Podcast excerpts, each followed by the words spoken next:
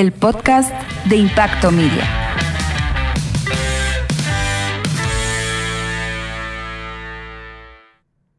Buenos días a todos y todas. Gracias por sintonizar Despierta a través de Impacto Media. Soy Gerardo José Sandoval. A mi lado, mi padre Carlos Alberto Sandoval. Buenos días, Carlos Alberto. ¿Cómo estás? Buenos días. Hoy viene información que me agrada, sobre todo que ya se ha visto el trabajo, no sé si uno o dos días, de la Policía Nacional Civil y de tránsito de la municipalidad. Sí, sí hubo, ya vamos a contarles, hubo eh, retenes o puestos de registro para, para confirmar si están las, eh, los vehículos eh, los conductores y sus vehículos respectivos pues en orden con su papelería. Ya vamos a hablarles acerca de eso. Supongo yo que también se trataba de eh, verificar, o, bueno, de contener a aquellos que estén manejando alta velocidad. Ya vamos a contarles acerca de ello. Hoy eh, recuerden que a las 5 de la tarde tendremos una entrevista sumamente interesante con el exdiputado de origen jutiapaneco, eh, Roberto Alejos. Hoy a las 5 de la tarde en Sin Casacas la tendremos. Hablaremos largo y tendido con él, no se la va a perder por nada. Pero hoy, de todos modos, antes, en la mañana, ahorita, justo en Despierta, tenemos también información muy interesante que compartir con ustedes. Por eso vamos primero con nuestra revista de prensa. Revista de prensa. Estos son los principales titulares de los medios de comunicación a nivel nacional e internacional, que por cierto que pues a nivel eh, nacional a mí me llamó mucho la atención ayer, eh, detalle, el presidente de la República estaba eh, con el dron que acaba de conseguir, que consiguió hace un tiempo atrás el Ministerio de la Defensa, ahorita voy a ver si encuentro el dron acá, la imagen del dron. El dron se llama, tiene un nombre muy curioso, fíjate Carlos Alberto. El dron es, es un avión no tripulado, ¿verdad? Exacto, sí, que sirve para hacer... Eh, eh, en este caso, patrullaje para evitar que hayan, pues... Eh, ilícitos, en este caso primero también aéreos, ¿verdad? Se entiende de que en buena medida es para el asunto de la, pues, del, control aéreo en, el, territorio nacional, pero también para la verificación de ilícitos en otras en, tierra, porque el, el dron tiene una capacidad, creo que son, por aquí aparece son como 2.300, no, 2.500 metros de altitud. A 2.500 metros de altitud puede tomar imágenes y video el, el, dron. Ahorita vamos a ver una imagen del dron. Te lo estoy mandando, André. Eh, pero bueno, eso fue, eso fue antier. Pero ayer lo estaba viendo eh, en prensa libre, me llamó mucho la atención. Porque el dron se llama Vigilante. Vigilante. Igual que, igual que Consuelo Porras, igual que a Consuelo Porras, como le dicen a Consuelo Porras, a la fiscal, porque la fiscal decía cada rato, voy a estar vigilante a que no vayan a, hacer algo. Pues ojalá que este dron no vaya a ser igual que Consuelo Porras, porque si no estamos jodidos. Ya en breve vamos a ver el dron. Pero antes vamos a ver la portada de prensa libre. La portada de prensa libre del día de hoy titula Congreso busca ocultar su nómina de plazas. Legislativo analiza salida del sistema de cuentadancia u atenóminas. Quede al pelo. O sea, que no quieren que la gente sepa eh, la nómina de plazas que tienen ahí, que tienen un montón de gente que, ustedes saben, aquí ha habido jutiapanecos que se han dedicado a trabajar, a trabajar entrecomilladamente para diputados sin llegar a trabajar plazas que se les otorgan por compadrazgo o para cumplir con algún compromiso de campaña. Los diputados lo que hacen es que le dan trabajo de mentiritas de mentiritas en el sentido de que no llegan a trabajar a estas personas. Aquí en Jutiapa ha pasado. Ustedes saben muy bien. Seguramente conocen algún caso a lo largo de estos años, en alguna de estas últimas legislaturas, de personas que han llegado, que han aparecido, que han aparecido listados como eh, ya confirmados de empleados del Congreso de la República en algún área, pero resulta que uno sabía que estaban trabajando en otro lado, en otra parte del país o incluso aquí en Jutiapa, y uno se preguntaba, ¿y de qué están trabajando? ¿Y cómo así? Son eh, empleados del Congreso, pero trabajando en otro lado, y con salarios de 10, 12 mil o 15 mil quetzales, ¿eh? No, no vayan ustedes a creer que con poquita plata. Ustedes seguramente han conocido casos como esos. Y probablemente aún todavía existen casos en este momento de personas que están eh, con una plaza, básicamente es una plaza fantasma. También titula Prensa Libre el día de hoy, Estados Unidos, Estados Unidos coloca a expresidente de Honduras en la lista de corruptos. De repente se lo llevan a Juan Orlando Hernández que acaba de entregar el poder en Honduras. Lástima que aquí en Guatemala no, no nos pasó eso con Jimmy, ¿verdad? ¿Y será que nos, nos puede pasar con, con Yamatei? de que lo pongan en esa lista. Ojalá, ¿verdad? Eh, también eh, titula Prensa Libre el día de hoy, en la sexta hay de todo, hasta vacunas. Bueno, pero son vacunas reales, ¿verdad? No vaya usted a creer. Ahora vemos lo que dice el periódico. El periódico titula el día de hoy, canasta básica vital supera los 7 mil quetzales mensuales. El INE estimó el costo de la canasta ampliada, que además, que además de alimentos incluye bienes y servicios esenciales para los hogares, 7.181 quetzales, lo que representó un aumento de 290 quetzales. Es un montón de plata, la verdad. Un montón de plata. Ahora vamos a ver lo que dice la portada de la hora. La hora titula el día de hoy. Opacidad. Diputados alertan que Congreso busca salir de guatenóminas. De lo que estábamos hablando hace un ratito. De lo que estábamos hablando hace un ratito acerca de, estos, de estas plazas fantasma. Y también dice, un presagio para Centroamérica. Juan, Juan Hernando Hernández pierde visa. O sea que ya está una situación incómoda. Recordemos que el expresidente de Honduras, su hermano, está preso en Estados Unidos por narcotráfico. El hermano, el mismísimo hermano del, presidente, del expresidente hondureño. ¿Qué familia? Qué familia.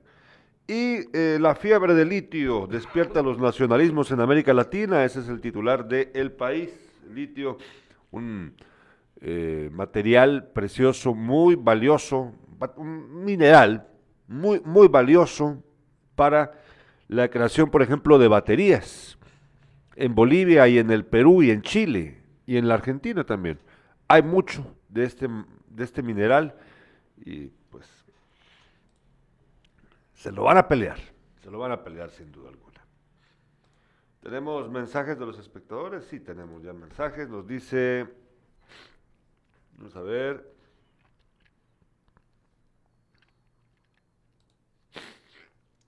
Vamos a ver, aquí teníamos mensajes ya.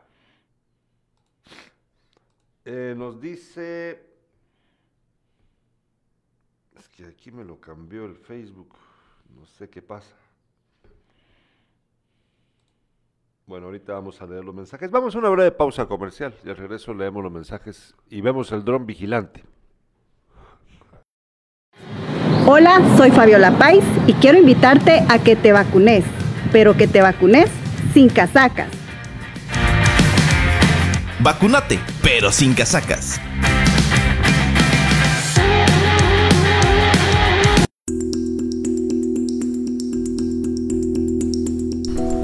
¡700!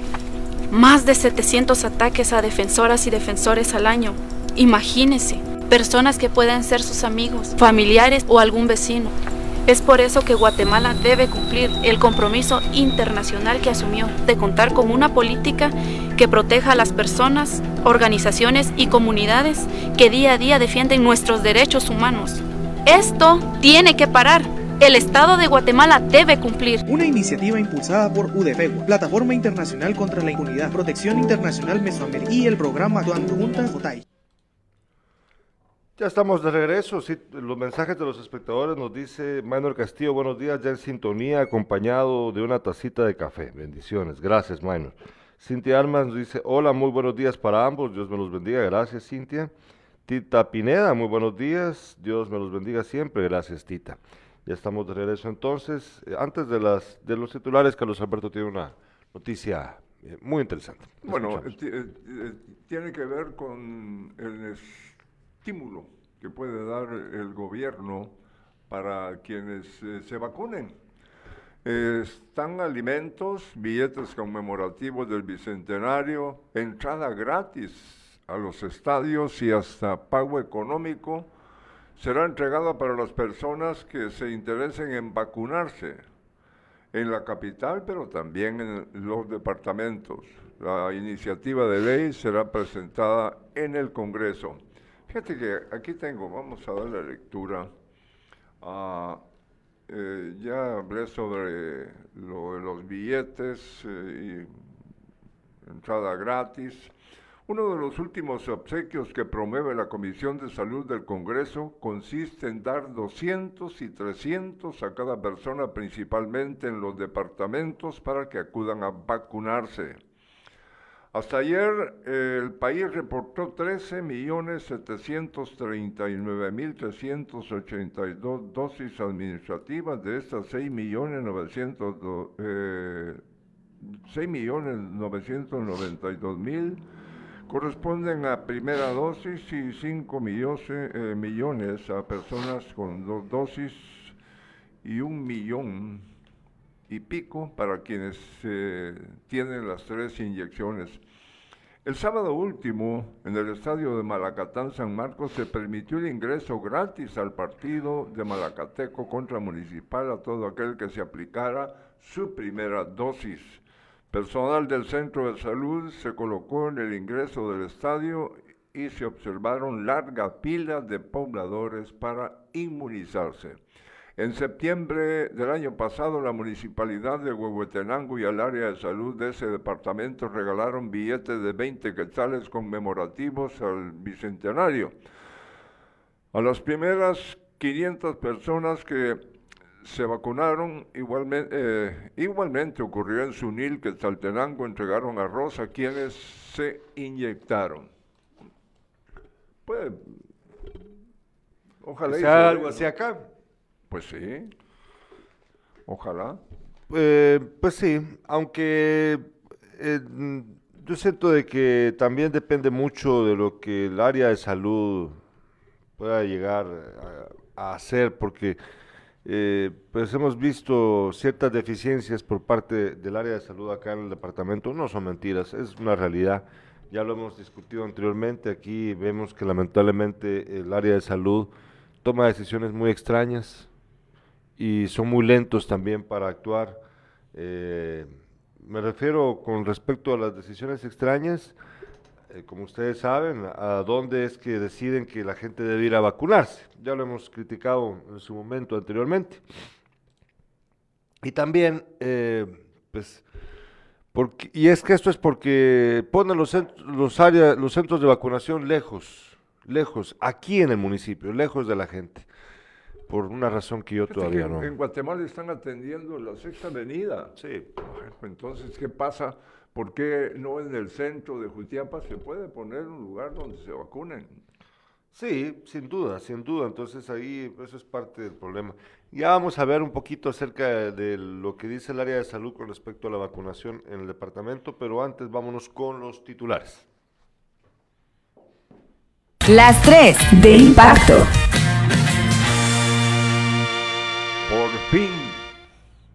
Por fin están poniendo orden en la ciudad.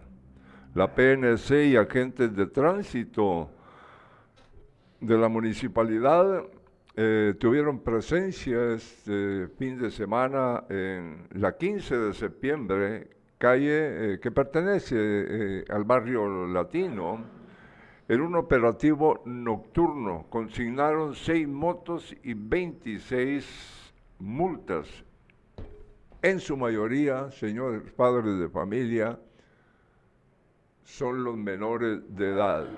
No tienen licencia, algunos les encanta ponerle más velocidad a la moto, en fin, eh, espero y esperamos todos que, que no sea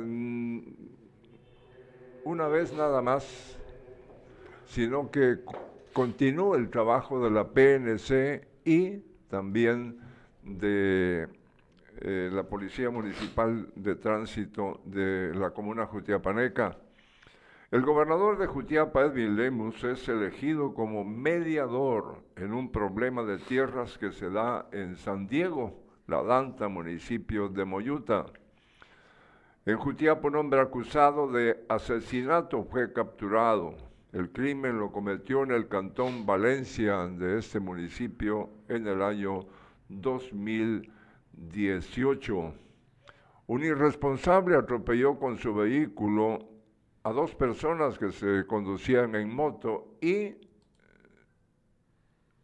chocó luego contra otro vehículo. El sujeto está en la cárcel. La Dirección Departamental de Educación sigue atendiendo a pesar de casos de COVID. En deportes, aficionados respaldan al Deportivo Achuapa, valoran actitud mostrada ante comunicaciones, aunque se perdió, pero la verdad que el equipo hizo lo necesario. Mañana en el Manuel Ariza, a las 9 de la mañana, Achuapa se enfrenta al campeón malacateco. Hay que apoyar a los cebolleros. Ahí estamos, Gerardo. Bueno, empecemos hablando acerca de la de los eh, puestos de registro, de, de, los operativos que han hecho en conjunto con la PNC, la Policía Municipal de Tránsito en los últimos dos días. Eh, ayer por la noche también hubo eh, estos puestos, estaba establecido un puesto de registro, creo yo que aquí cerca de la bodega municipal, aquí cerquita de donde tenemos el estudio, acá, justo para allá. Creo yo que ahí estaba ubicado. yo creo que hacen bien. Sí, obviamente no pueden tener los puestos todos los días, eso no, no es conveniente también, pero sí que sea algo eh, que se repita periódicamente. Totalmente eh, de acuerdo. Y ubicarlos a veces en otro punto, no siempre tener los puestos de control en el mismo lugar. Y es que fíjate que Eh, hay denuncias de vecinos eh, acerca del ruido que causan las motocicletas.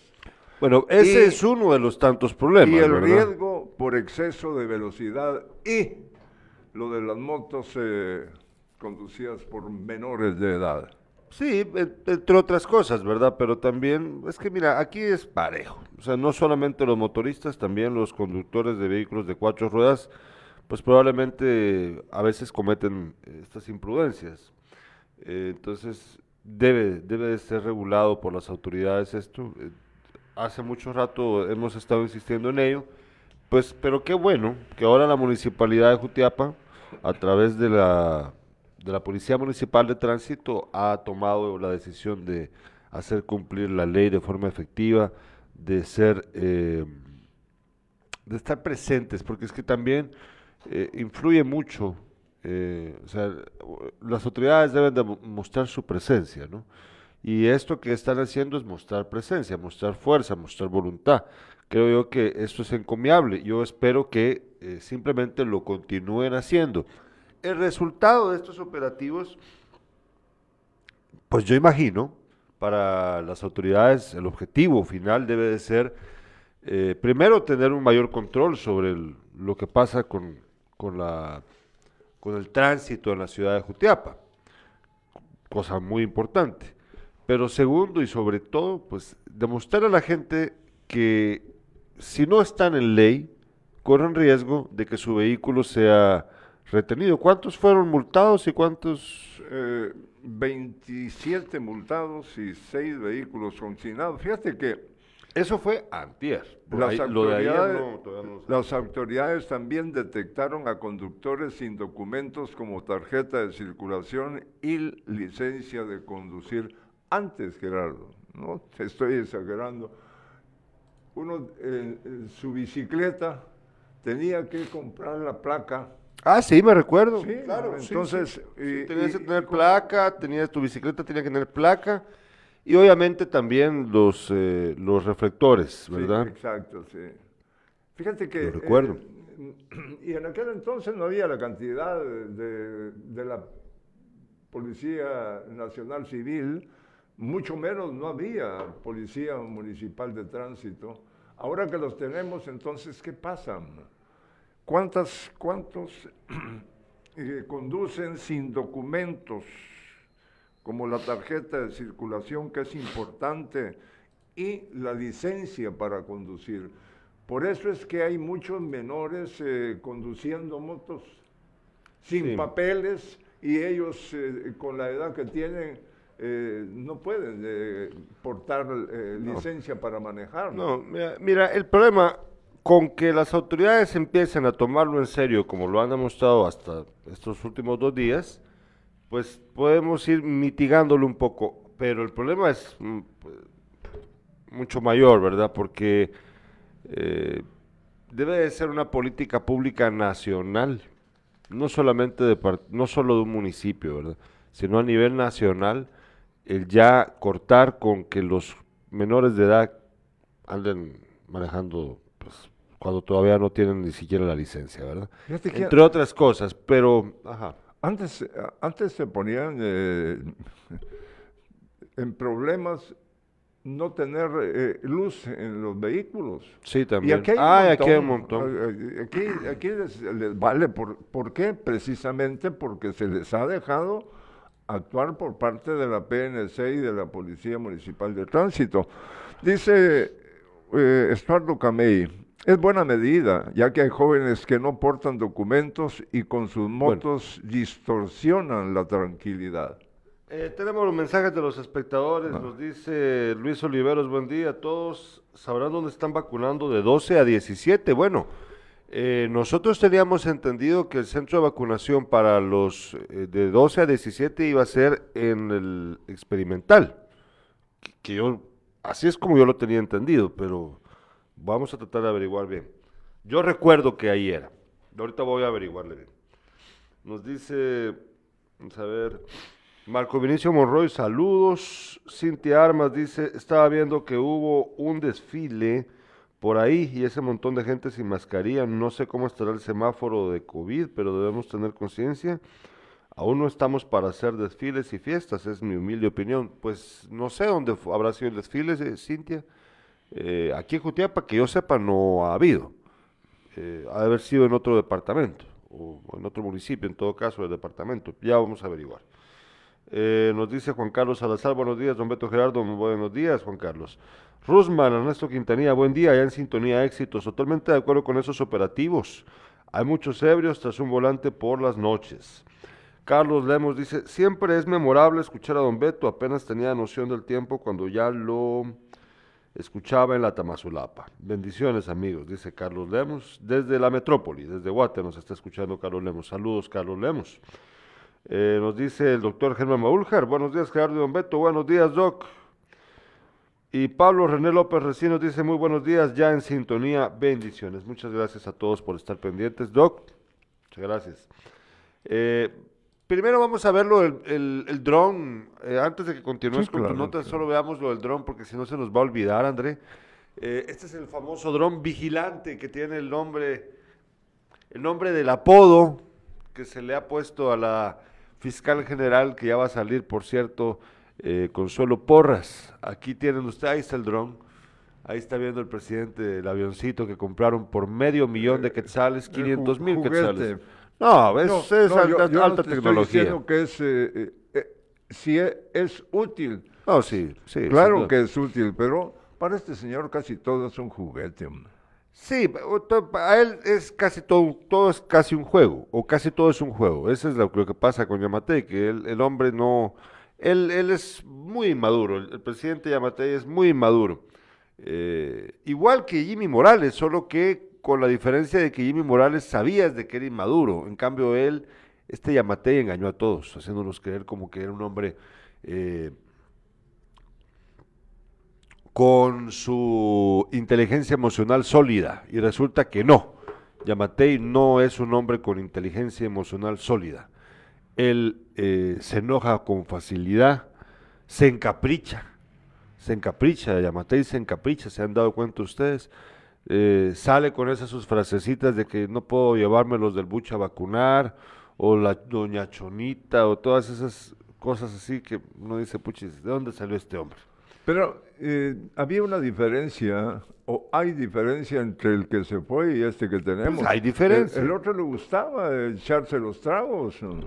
Sí, eh, a Yamatei, Yamatei dicen de que él, él no es tanto de eso, pero sí lo permite a su alrededor. Es- él es hombre de fiesta también, pero una Ah, fiesta bueno. más discreta, por lo visto.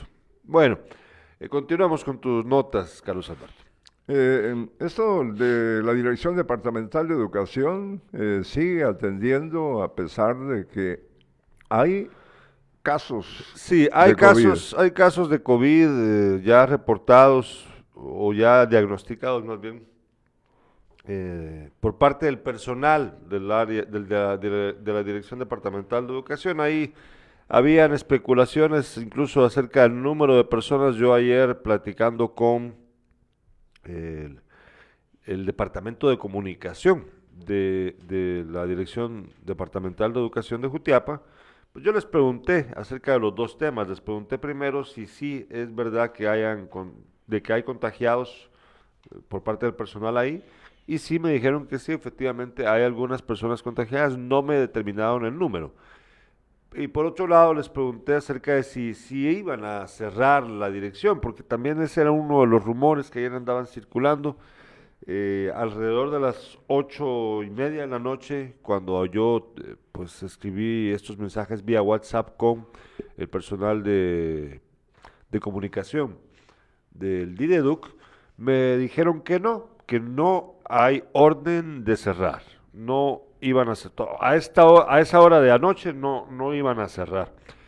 Y también le pregunté a esta persona acerca de eh, cuáles son las disposiciones con respecto que esto siguiente nota. A ver, Sí, contanos. para hoy se espera directrices del Ministerio de Educación por clases híbridas o presenciales.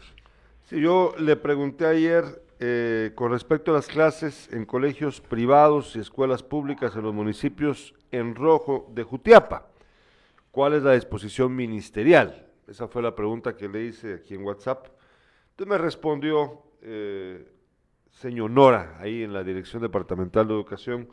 Fíjese, Gerardo, que aún se está a la espera de lineamientos del Mineduc que complementarán el acuerdo 18-2022.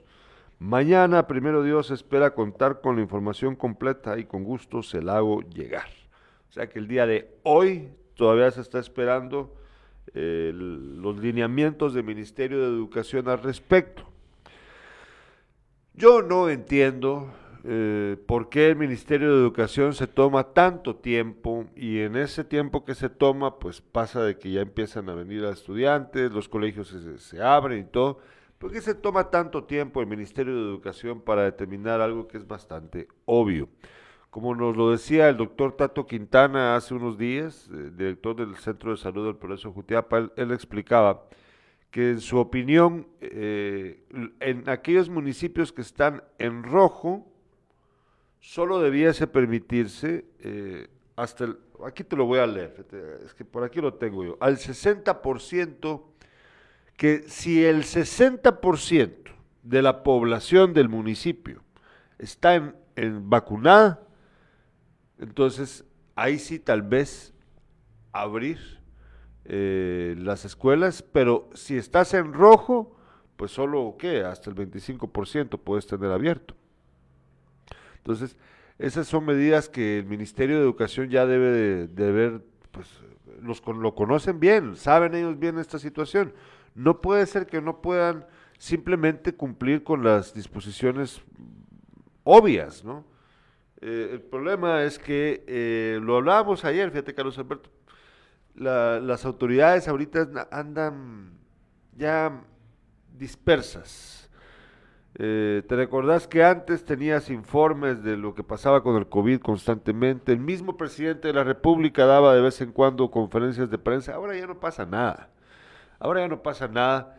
Eh, antes en los, en los departamentos, en los municipios como Jutiapa había eh, presencia del COE hace meses. Vos ya no ves a gente, a los famosos con el chalequito, ya no los ves hace meses. ¿O los has visto vos? No, no, no. No los has visto, ¿verdad? Entonces, por eso les digo, aquí ha habido un relajamiento total por parte de las autoridades, pero en parte, en parte yo entiendo de que es producto de que desde arriba ha habido un relajamiento total. ¿Cómo puede ser que los ministerios no se pongan pilas con estas decisiones? Lo que pasa es que ya les pela. Esa No, es la y, y realidad. que cambian de, de opinión, Gerardo, cada Sí, rato. también. Sí, eso se está dando, ¿no? Hoy, ah, no, no, hoy vamos a tomar esta medida, Sí, al sí, rato es la bien- otra. Mira, aquí el, problema es que los colegios han sufrido mucho. Y detrás de los colegios hay muchas empresas también, eh, muchos negocios eh, que prestan servicios relacionados, ¿verdad?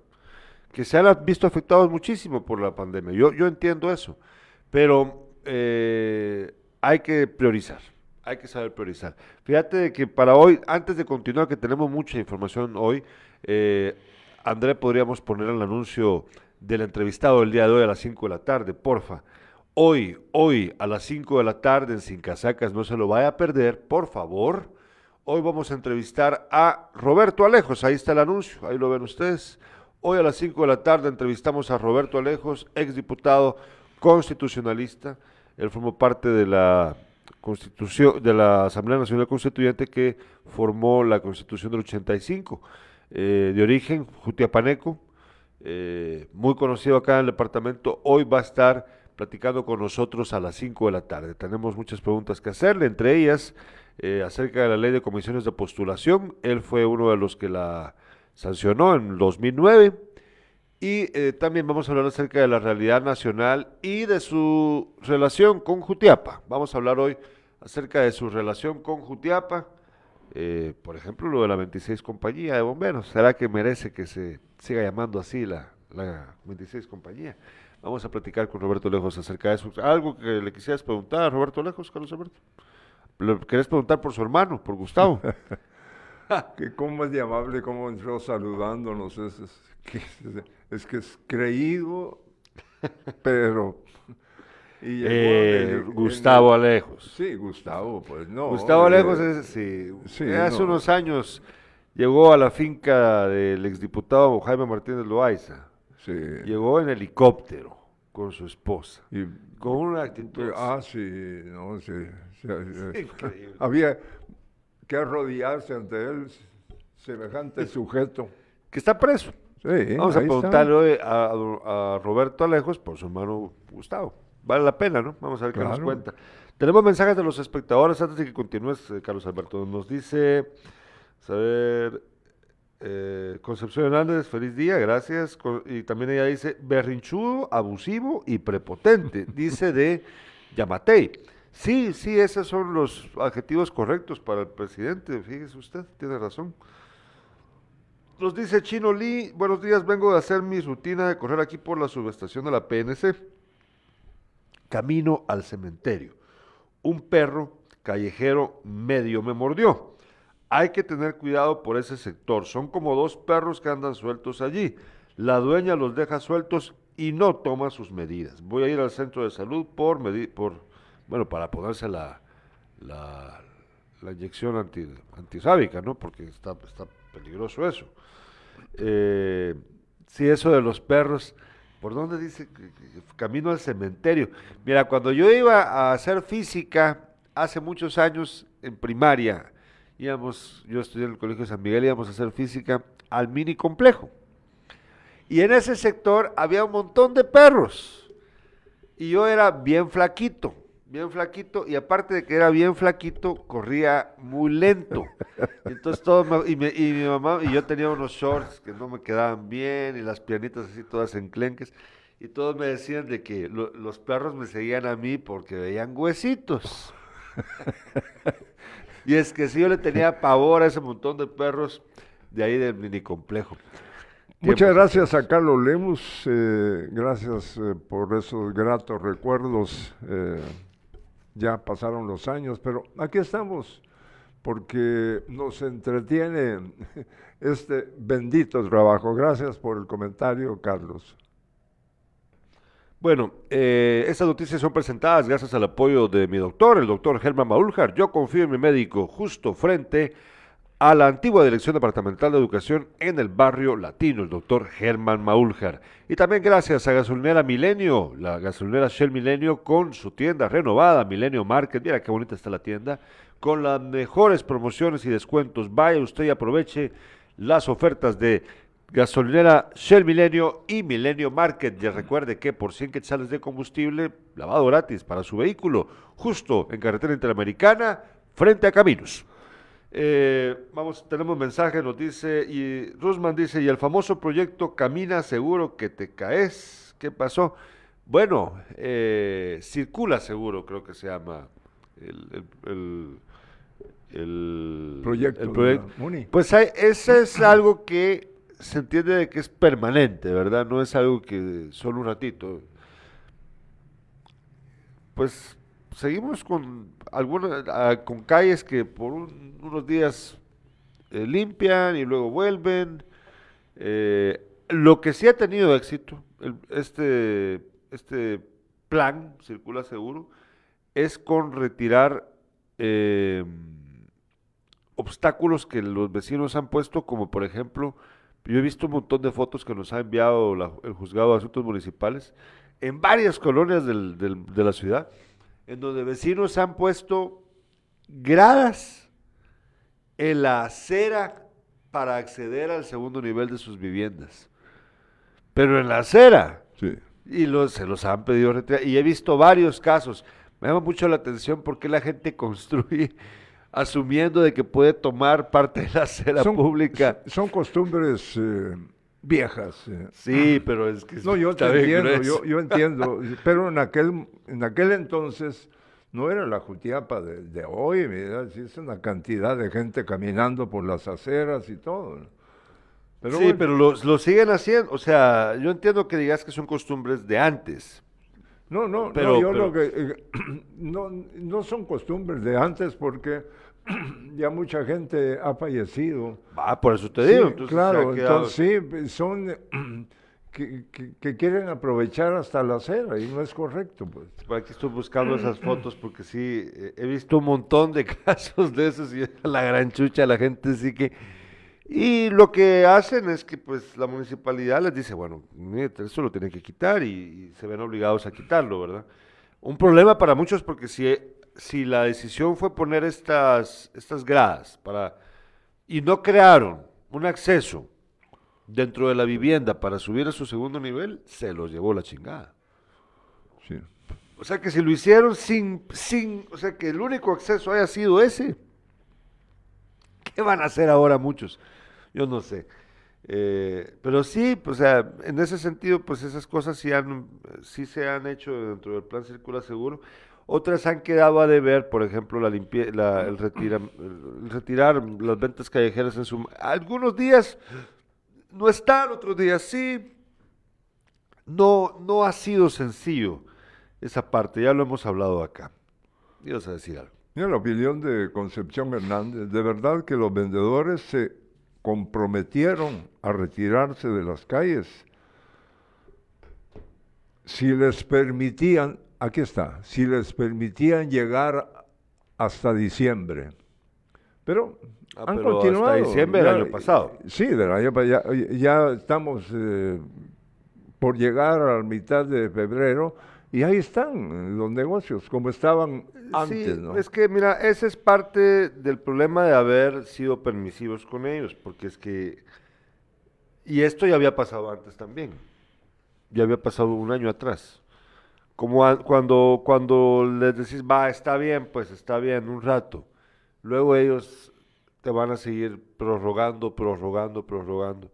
Entonces, sí, se necesita a veces que pues, las autoridades sean firmes y decirles, bueno, mire, es la última y se acabó. Y ya, y ya, no hay más.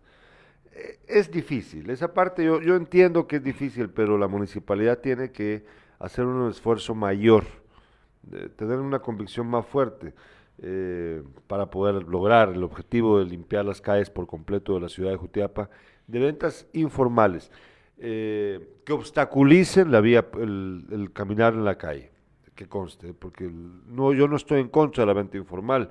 Lamentablemente, Carlos Alberto, las ventas informales es lo que sustenta a buena parte de la población, Claro. porque no tienen acceso a un trabajo formal. Yo no estoy en contra de las ventas informales, solamente estoy en contra de aquellas que obstaculicen la- el caminar en la vía pública. Eso es lo que Fíjate que ayer como me agradó, eh, es una pareja, ella eh, chineando, la, eh, la señora, y su esposo con la carreta vendiendo elotos, elotes cocidos. Sí, y- sí, es y lo que te digo, o Qué, sea- qué bonito, pero, pe- eh, eh, pero se anda movilizando, eh, no se eh, pone exactamente en una esquina o donde sea a, po- a poner su venta, sino al contrario, él va moviéndose, pues. Nos dice, lo- vamos a ver, nos, nos escribe Concepción Landes, ¿qué pasaría? ¿Qué pasaría con qué Concepción? No, no sé a qué se refiere. Nos dice Luis Alberto Franco, buen día don Beto y Gerardo, saludos a la distancia física. Saludos, Gracias. Luis Alberto Franco. Teníamos más, Carlos Alberto. Sí, ahí- Ya. El titular de esta nota dice nerviosismo delata a sospechoso. Esto ocurrió en los anonos del Cantón Valencia de Jutiapa.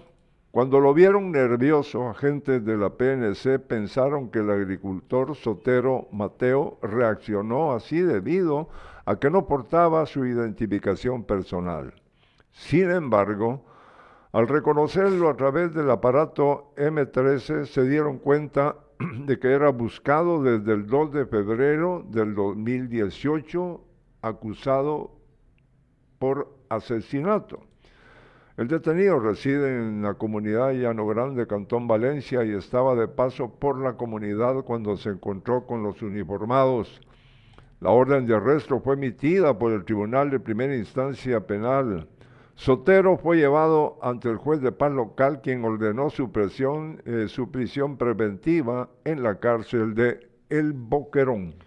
Vamos ahora a ver el reporte de la situación de COVID-19 según el área de salud de Jutiapa. Ahí tenemos, aquí tenemos preparado una eh, viñeta que lo cuenta.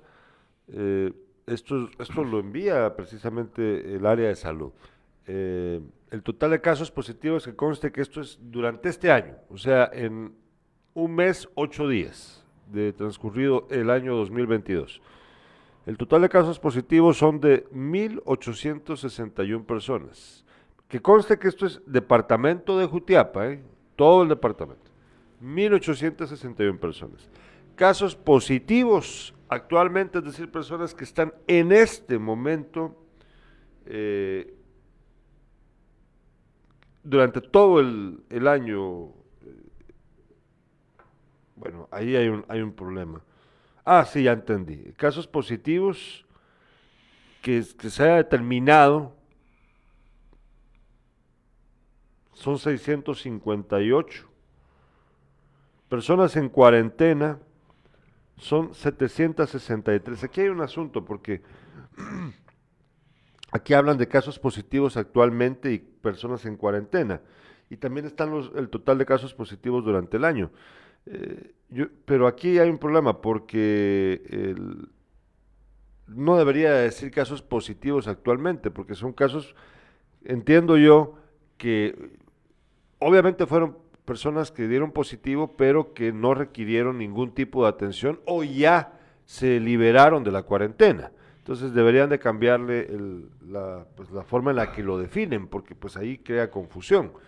Pero bueno, lo, lo que importa es que de los 1.861 casos, 763 están en este momento en cuarentena. Fíjense ustedes, significa que en todo el departamento de Jutiapa, Carlos Alberto, en este momento hay 763 personas en cuarentena. ¿Sí?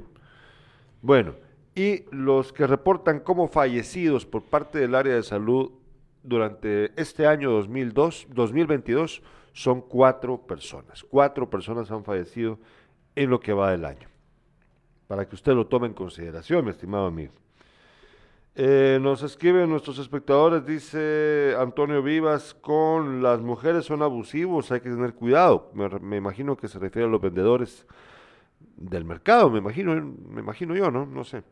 Concepción Hernández dice, con los vendedores, ¿qué, qué pasó? Que se quedaron como si nada. Bueno, ya lo explicamos, que hay un- unos días sí, otros días no. Ha sido un estira y encoge. No, yo no estoy excusando la MUNI. Sí estoy reconociendo lo difícil que es poder arreglar este asunto. Pero eso sí, es que lo, lo que se necesita para poder resolverlo es firmeza. No dudar más. Aplicar la ley. Decirles, bueno, no, no y no. Y pues ni modo, si no quieren, pues, ¿qué van a hacer? Se tienen que ir. Tienen opción de ir a, a otros puestos que ha determinado la municipalidad, entonces, ¿por qué no lo hacen? Ese es el problema. Bueno, eh, tenemos, fíjate de que quiero que veas este video, Carlos Alberto, y es que eh, esto en Jutiapa no pasa. Afortunadamente no llegamos a, esa, a ese nivel de mm, confrontación con las autoridades. En, ninguna, en ningún municipio del departamento de Jutiapa creo que ha pasado algo así. Si estoy equivocado, me decís. Pero vamos a ver lo que pasó en Samayac. Samayac, si no estoy mal, es Quiché, ¿verdad? Ajá. Voy a ver o no. Sí, sí, yo creo que es Samayac Quiché.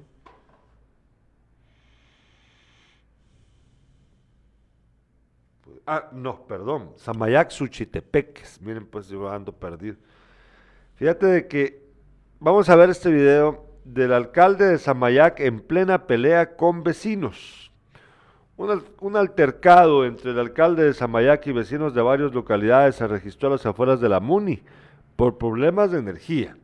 En redes sociales circulan videos en los que se observa un altercado que se registró en las afueras de la municipalidad de Samayac, Suchitepeques, a consecuencia de este problema.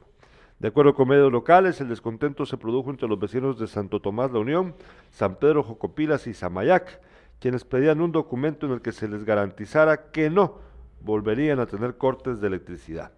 Por ello, supuestamente los alcaldes Pedro Chavaloc de Santo Tomás de Unión, Felipe Hernández de Samayac y Melvin Macario de San Pedro Jocopila se reunieron de forma privada y esto generó molestia entre los presentes.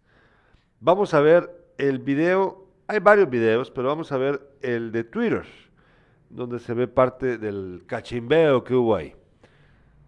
Será, aquí no, pues aquí ojalá que nunca vaya a pasar algo así, ¿verdad? Eh, está peligroso.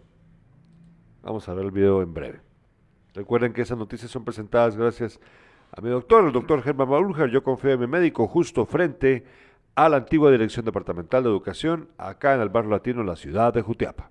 Y también gracias a gasolinera Shell Milenio y su tienda renovada, Milenio Market, con las mejores ofertas y descuentos. Aproveche usted y vaya a gasolinera Shell Milenio y aproveche los descuentos de, gasol- de su tienda renovada, Milenio Market, justo en carretera interamericana frente a Caminos. Ahora sí lo tenemos disponible, André. Démosle pues, démosle, veamos el video.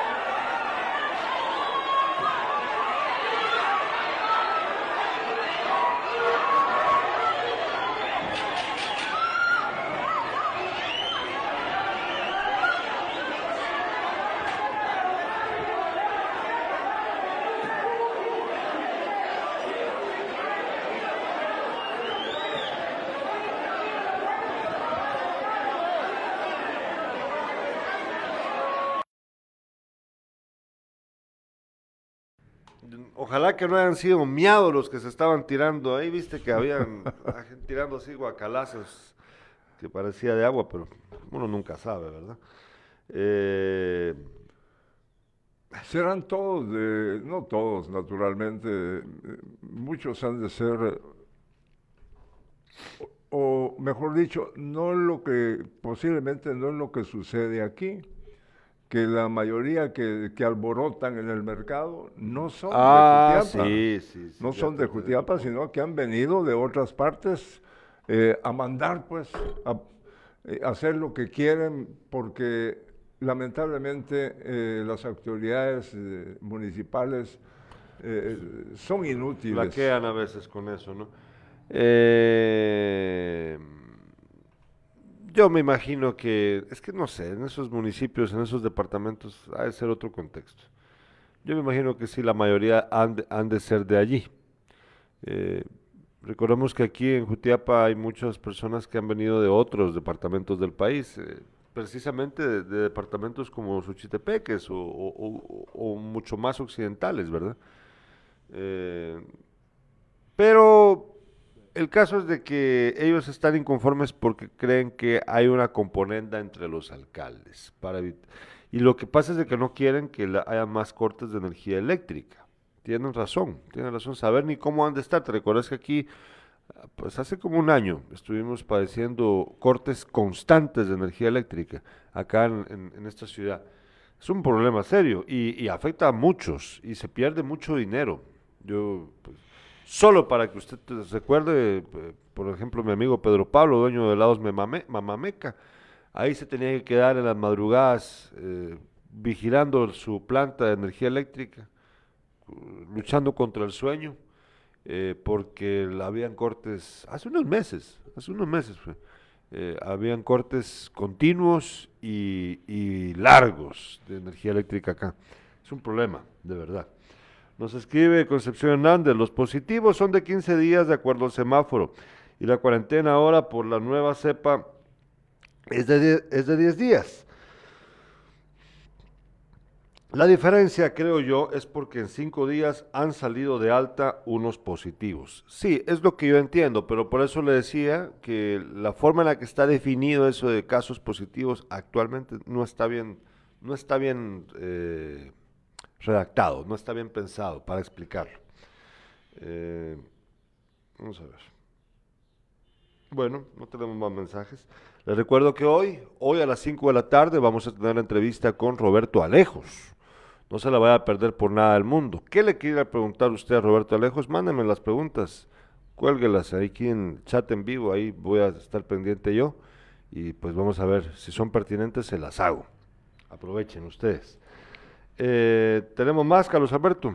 Emma Ríos González eh, manifiesta otro problema que se está dando en calle La Ronda, es que personas que vienen ebrias y han chocado con los postes, aceras, el que está ubicado por la Mamosteca está por caerse y da miedo que en algún momento esté uno dormido y amanezca con un carro encima. Mira, ¿qué, problemas es? la- eh, eh, ¿Cuándo vamos a poner orden en la ciudad? Bueno, eh, tenemos más acá. Fíjate que aquí tenía, aquí tenía algo que se me estaba quedando pendiente. Te lo voy a, te lo voy a mandar, André. Es con respecto, bueno, mira, lo del COVID en el hospital, en, el, en el- la Dirección Departamental de Educación, ah, aquí lo tengo, aquí lo tengo bien. Eh, yo pienso que de- deben las autoridades ya resolver pronto, según lo que me dijo Nora de la, de la dirección, pues hoy van a saber cuáles son las directrices, pero a mí sí me preocupa la presencia de estudiantes en los colegios privados acá en Jutiapa y saber qué van a hacer las escuelas públicas. Aquí tenemos ya actualizado, vean ustedes, eh, hasta el momento, el 80%. La- eh, Hace unos días atrás, yo creo que el viernes, o el, el jueves o el viernes, el doctor Quintana me había mandado eh, este reporte y en este reporte anterior era el 79%. Ahorita ya superó el 80.20% el municipio del Progreso de gente vacunada. Con las dos dosis.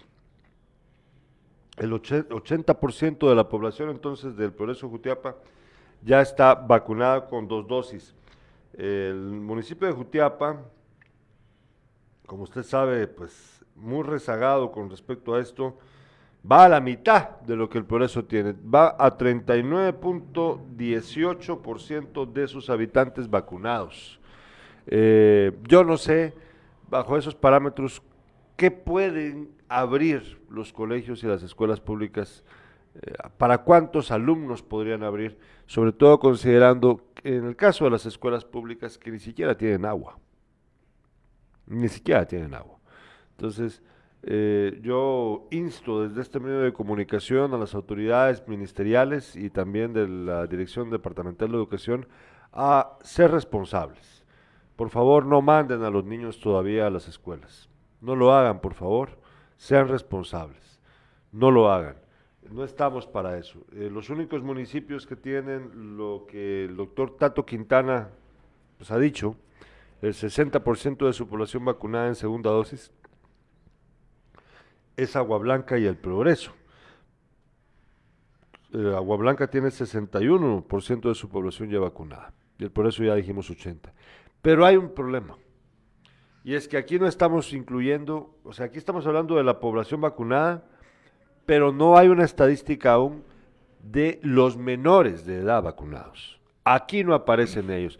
Y ellos son los que deben también estar vacunados, por lo menos un 60% de esa población, para poder asistir a clases. De repente el doctor Quintana eh, eh, de información precisamente sobre qué cantidad de menores han Vamos a averiguar hoy si en el Progreso Jutiapa, por lo menos en el Progreso sí, vamos a averiguar, vamos a preguntar también aquí en Jutiapa.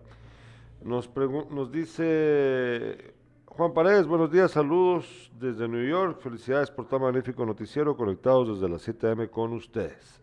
Gracias, eh, profe Juan. Ah, pues 7 am desde de acá o de allá. Bueno, me imagino que de acá, ¿verdad?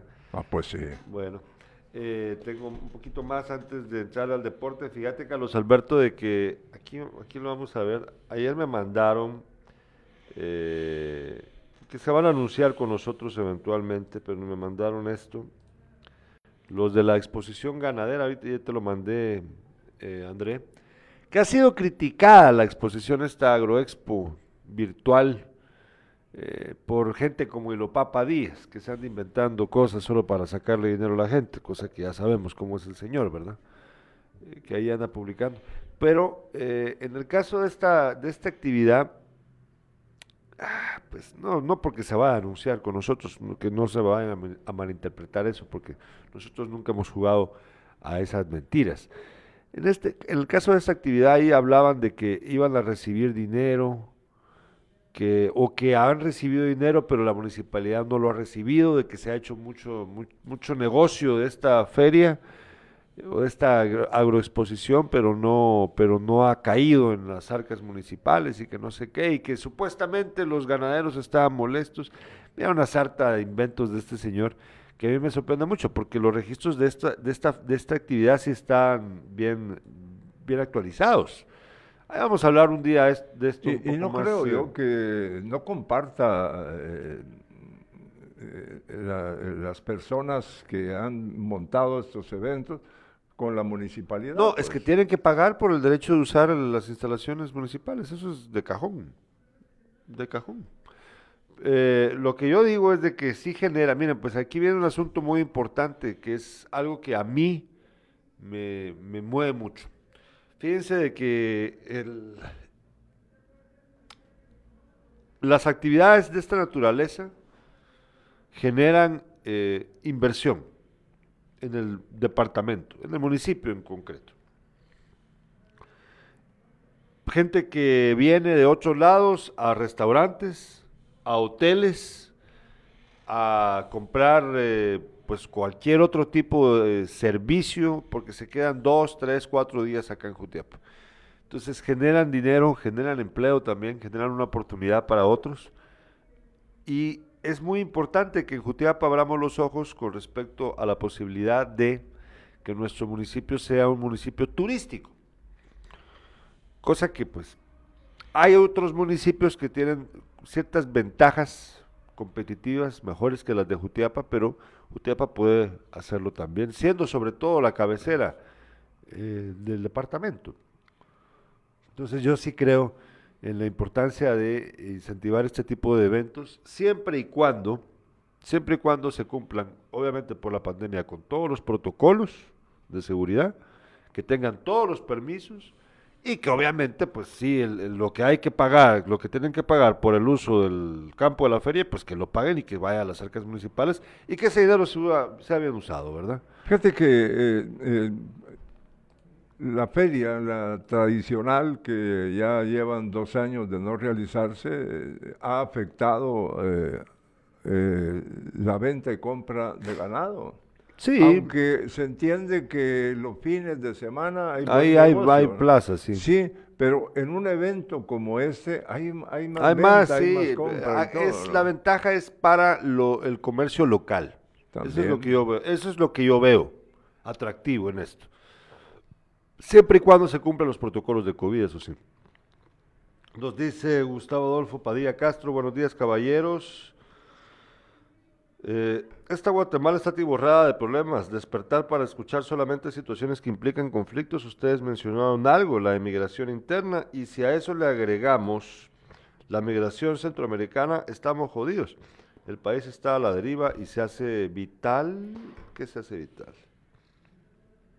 No sé. Ah, se hace vital. Deshacernos de la corrupta clase política y moral incapaz corrupta y delincuente para... Muestra un botón, el flamante, inútil e incapaz y corrupto gobernante, más de 20 años preparándose para hacerse millonario. Lo demás que le importa. Éxitos amigos y sigan adelante. A ver qué le preguntamos al flamante ex constituyente Alejo. Sí, ahí, ahí vamos a estar listos con la, con la entrevista hoy a Roberto Alejos. Minor Castillo dice Gerardo. Eh, también hay que tomar en cuenta que Jutiapa municipio tiene un poco más de 150 mil habitantes, mientras que el Progreso Jutiapa tiene alrededor de 30 mil habitantes. Si no estoy mal, quizá un poco más en cada municipio y es ahí donde se genera el porcentaje también. No, si yo no dudo la diferencia entre el Progreso y, y, Jutiapa con respecto a eso, mi amigo. Para nada, para nada, yo estoy al tanto, estoy consciente de eso.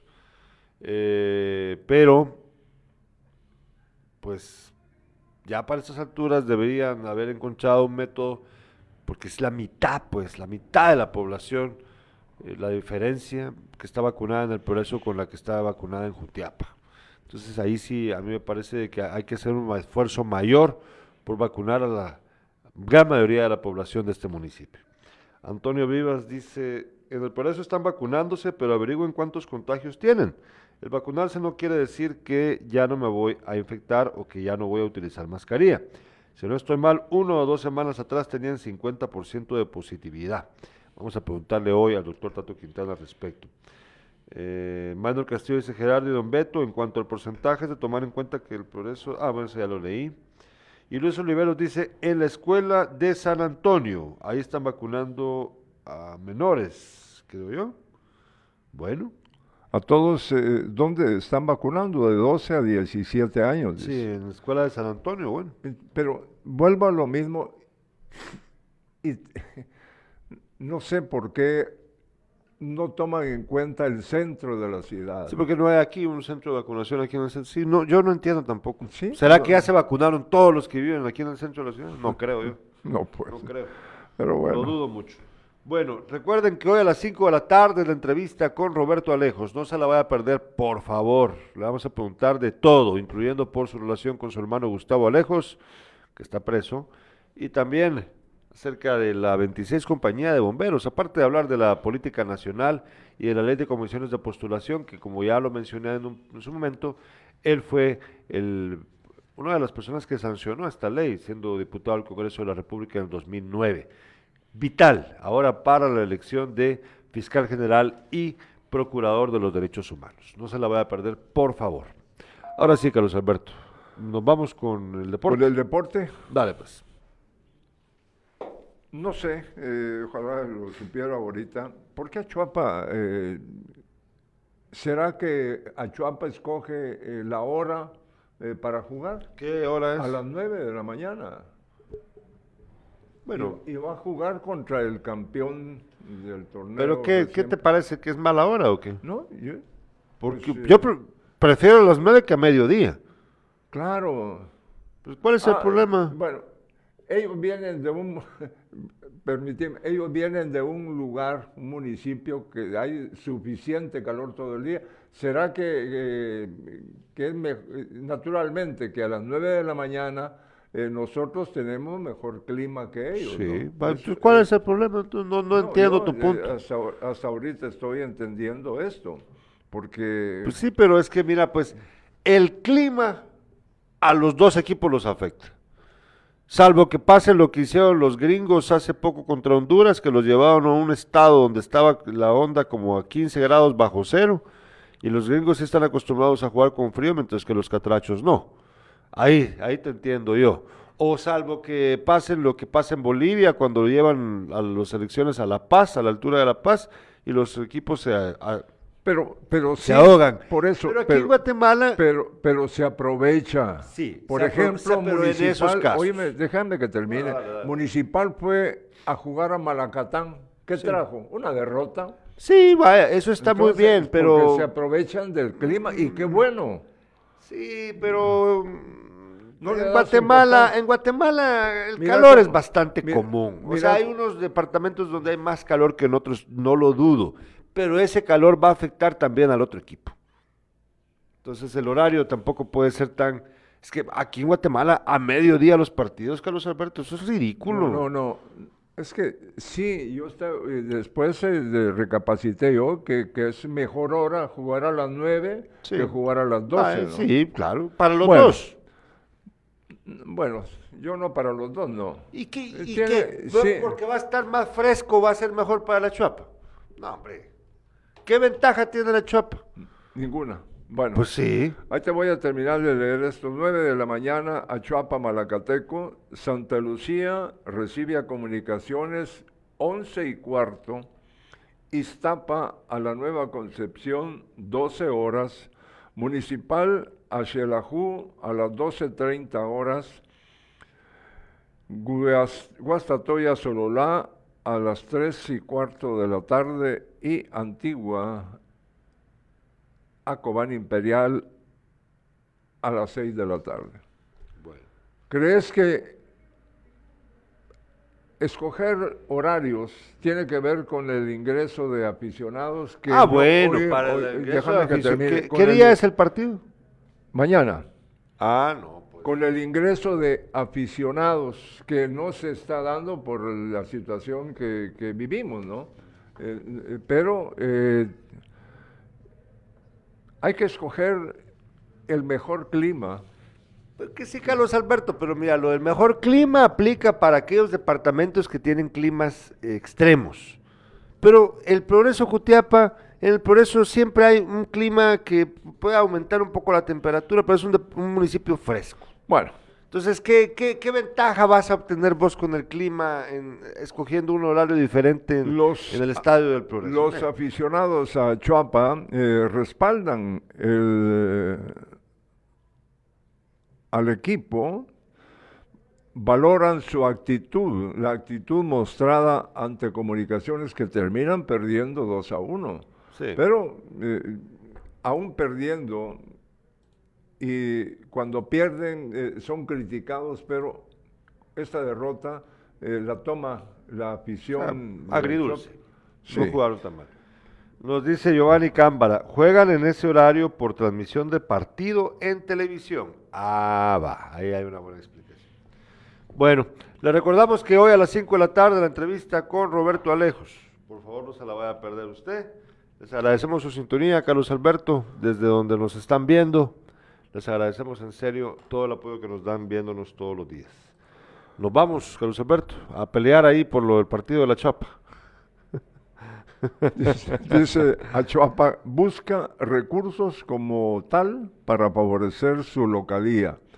Eso ya, ya lo dijo Gerardo, no importa el clima, pero vayan a- que vaya Ahí a sí. Chuapa a jugar a, a Malacatán, sí, es que se muere del diferente. Sí, calor. pero aquí no tenemos extremos como los de. Malacatán, esa es la verdad. Aquí no hay extremos como Hay los de San Marcos. Llevar eh, equipo para poner eh, ahí ese lugar, eh, ¿cómo? Frío. Bueno, les agradecemos su sintonía. Nos vemos a las 5 de la tarde hoy en Sin Casacas y mañana despierta a las 7 de la mañana.